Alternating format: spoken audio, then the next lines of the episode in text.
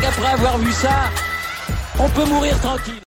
Bonjour à toutes et à tous, on se retrouve aujourd'hui pour parler Formule 1. Et oui, parce que le programme change aujourd'hui avec l'introduction, le premier test des qualifications sprint, donc toute l'organisation du week-end est un petit peu chamboulée. Le vendredi, on a une séance de qualif comme on les connaît. Le samedi, on a une séance d'essai libre et euh, une qualification sprint sur laquelle je vais revenir. Et le dimanche, la classique course. Euh, c'est l'histoire de la F1 là qui change euh, clairement. Alors ce n'est pas pour tous les grands prix du coup, du tout. Hein. Il n'y a que trois grands prix cette saison. Il y a la Grande-Bretagne et l'Italie et le Brésil. Qu'en est-il réellement? Du coup, le vendredi, donc aujourd'hui, on avait une séance d'essai libre classique, séance d'essai libre qui a d'ailleurs été dominée par Max Verstappen devant Lando Norris et Lewis Hamilton. Et après, on avait une séance de qualification classique Q1, Q2, Q3. Cette séance de qualification détermine l'ordre de la grille de départ du samedi, de la qualification sprint, qui est en gros un tiers d'une course classique. C'est-à-dire qu'une course classique, c'est 300 et quelques kilomètres, 300, je sais pas si c'est 300 ou 300, 305 kilomètres. Et, euh, et, là, ça ne fait que 100 km, donc ça dure en gros 25-30 minutes en fonction des, pistes. Euh, à l'issue de cette euh, qualification, donc qui dure 100 euh, km, qui est une course en fait avec un départ arrêté et tout, tout ce qui est classique comme on le, comme on le connaît, on a un résultat. Les trois premiers marquent des points, le premier marque 3 points, le deuxième 2 points, le troisième 1 point. L'ordre d'arrivée de cette course nous donne l'ordre de départ pour la grille de départ. Et pour les livres d'histoire, ce sera le gagnant de cette course, qui n'est plus vraiment une qualif, qui sera déclaré poleman. Alors, évidemment que ça prête à, débat, parce que est-ce qu'on est vraiment poleman quand on ne réalise pas sa qualif sur un tour? Ah, C'est un petit peu compliqué. Enfin bref, voilà, c'est comme ça que ça marche. Euh, il y a bien sûr des pneus en plus qui sont donnés pour la course. Euh, si jamais il y a des écuries qui pètent, il y a des dégâts qui sont pris en charge. Enfin, voilà, ça ne sert à rien de, trop trop rentrer dans tous les détails techniques, ce sera très très bien expliqué quand on regardera la course, mais bref, voilà, le déroulé, il est comme ça.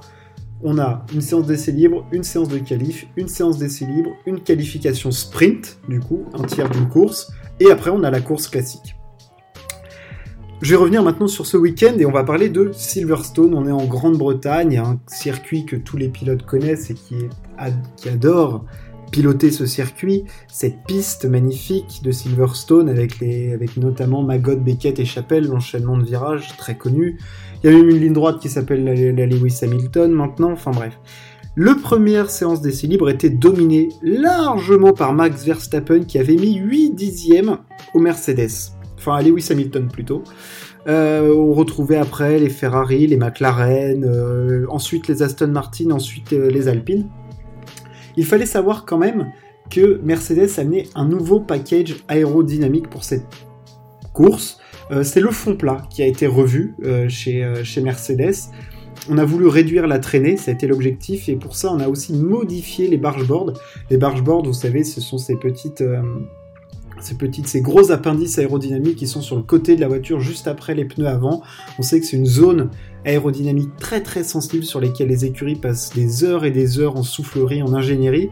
Et là, ça a été modifié euh, chez Mercedes. Hein. donc on ne laisse pas du tout la saison 2021 euh, les végéter. Hein. On, veut chercher le titre parce qu'il est encore largement en leur, euh, dans, leur corde, hein. même si c'est pour l'instant dominé par Verstappen et Red Bull. Et il y avait même une introduction d'un aileron arrière un petit peu particulier, on a vu chez Mercedes, hein, avec une ailette en haut qu'ils avaient enlevée pour essayer de réduire euh, la traînée au maximum, créer le moins de vortex possible. Euh, voilà, c'était tout le travail était axé euh, là-dessus. Et donc ils amènent ce package et on les retrouve à 8 dixièmes de Verstappen. Bon, on se disait que c'était un petit peu curieux, info intox, on sait que bah, Mercedes c'est des pros de info intox, justement, moi non plus, toi oui, mais moi non, moi je peux mieux, en fait, tu verras. Bref, euh, ils nous manipulent, ils nous mènent toujours bien, bien, bien en bateau, les, les teutons, et ils nous l'ont mise bien à l'envers, puisqu'on arrive du coup à cette séance de qualification, où on voit tout de suite des Q1, Q2, ah bah que Mercedes ils seront là, enfin Mercedes sera là. Hamilton sera là, parce que euh, il y a un tout petit écart, c'est surtout Hamilton qui sera là, il remporte cette séance de qualification. Alors ce n'est pas une pole position du coup, puisqu'il est cette qualification sprint, mais il est en partira en pole position devant Verstappen, Bottas, Leclerc, suivent Perez, Norris, Ricciardo, Russell, Carlos Sainz, Vettel, l'Alpine d'Alonso, Gasly, euh, Ocon, Giovinazzi, Stroll, Tsunoda, Raikkonen, Latifi, Schumacher et Mazepin. Voilà pour l'ordre de cette qualification. Lewis Hamilton signe encore une fois le meilleur temps à Silverstone. On sait que c'est une des pistes qu'il affectionne le plus. Il a déjà fait 7 pole positions ici. Là, il signe encore le meilleur temps sur un tour. Euh, le retour aux affaires de Mercedes. On a vu que Hamilton, il était à l'attaque, mais c'est à l'attaque à fond chez fond, parce qu'en Q3, il signe le meilleur temps, euh, clairement devant Verstappen qui perd un petit peu sa, voiture. On se dit que Verstappen peut aller chercher un petit peu mieux, mais Hamilton dans son deuxième tour se met en travers à deux virages de la fin alors qu'il amélioré de plus de 2 dixièmes son meilleur temps. Et Verstappen échoue finalement à 7 centièmes.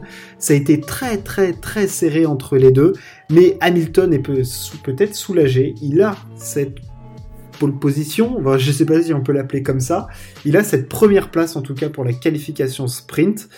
Euh, devant Verstappen, on a vu que Verstappen était très très mécontent. Là, on a revu le Verstappen qu'on n'aime pas voir. On a revu le Verstappen enfant pourri gâté, qui dès qu'il y a un truc qui fonctionne pas dans sa voiture, il s'agace. On l'a vu visage très fermé, ne pas accepter la défaite. Alors oui, c'est un champion, euh, Verstappen, tout ça, mais tu peux avoir un comportement un tout petit peu meilleur que ça quand même.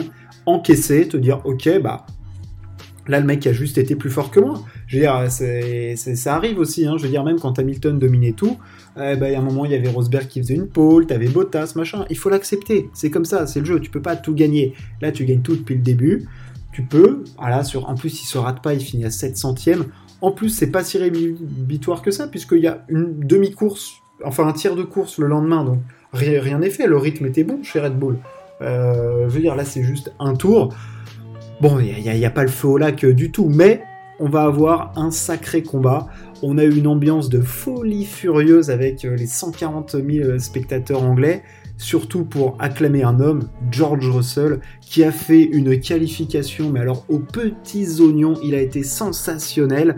Euh, qualifié en Q3, il s'est même offert le luxe d'attendre que le premier run de tous les favoris passe pour s'élancer tout seul sur la piste. Et alors là, on a eu tous les Britanniques qui gueulaient dans tous les sens au point de freinage dès qu'ils passaient devant lui. Enfin, une ambiance de, de fête foraine. Enfin, c'était exceptionnel l'ambiance à ce moment-là.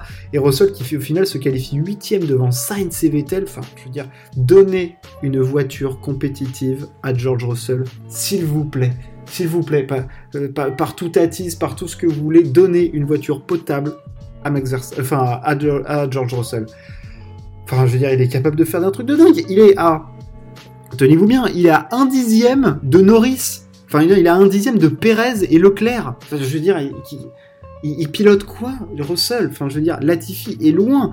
Latifi est à une seconde 3 de Russell. Enfin, je veux dire, ils font pas le même sport fantastique George Russell. Euh, voilà ce qu'on pouvait dire. Alors oui, euh, Hamilton à la pole, il a été aidé par Bottas qui a joué le jeu de l'aspiration, mais c'est quand même le retour un peu aux affaires de Mercedes avec ce nouveau package aérodynamique. On verra si ça portera ses fruits en rythme de course, parce qu'on l'a vu qu'ils étaient complètement mis à l'amende par Red Bull. Euh, je vais vous dire, je ne sais pas trop comment aborder cette course, je ne sais pas quel sera le rythme pris par les, euh, par les pilotes. Est-ce qu'il ce sera plus rapide qu'une course habituelle? Est-ce qu'ils voudront être très très précautionneux vis-à-vis de leur voiture pour pas avoir de gros dommages pour le lendemain? La course Enfin, ça, ça va être très très spécial. Ça va être la première fois que ça se passe, ce type de format de course. Et clairement, on ne sait pas à quoi s'attendre. On ne sait pas à quoi s'attendre. Euh, au niveau des Français, je, fais juste un petit euh, débat comme ça, là, voilà. Euh, Alpine, il y a eu du changement pour Alpine. On sait que Ocon avait un nouveau moteur, il y avait un changement de châssis. c'est mieux, voilà. Il a dit qu'il avait retrouvé de la vitesse, qu'il arrivait mieux à, expliquer, à exploiter sa voiture, mais enfin, ce n'est que la 13e place. c'est pas folichon. Et il se fait encore battre par Alonso. Il est à. Bon, il est pas loin d'Alonso, mais il est deux places derrière au final. Donc bon, il a un dixième et quelques d'Alonso, un petit dixième, c'est bien, c'est mieux. Euh, c'est pas encore fantastique. Gasly doit être un petit peu déçu, mais apparemment AlphaTauri avait pas trop la perf. On voit que Tsunoda est 15ème. Euh, voilà, et puis euh, on a vu Pierre Gasly, il avait l'air exténué en plus. Après, ça l'air d'être, la séance avait l'air d'être très très dure physiquement. Euh, donc ça va être très intéressant cette course sprint là. Qu'est-ce qui va se passer? Qu'est-ce qu'on va avoir? Quelle lutte Est-ce que ça va être acharné Est-ce qu'ils vont vouloir se battre? Parce qu'il faut pas oublier que mine de rien, il y a des points au championnat aussi. Je veux dire, c'est 3 points, mais là, je veux dire, c'est entre guillemets que 3 points, mais c'est tellement serré en ce moment que quand on les voit se battre pour le tour du meilleur tour en course et tout ça, là, ils vont pas cracher sur 3 points, hein. clairement pas. Donc, ça va être hyper intéressant et on en débriefera bien sûr tout ça demain. Ce podcast est terminé. Merci de m'avoir écouté. Ciao. À plus.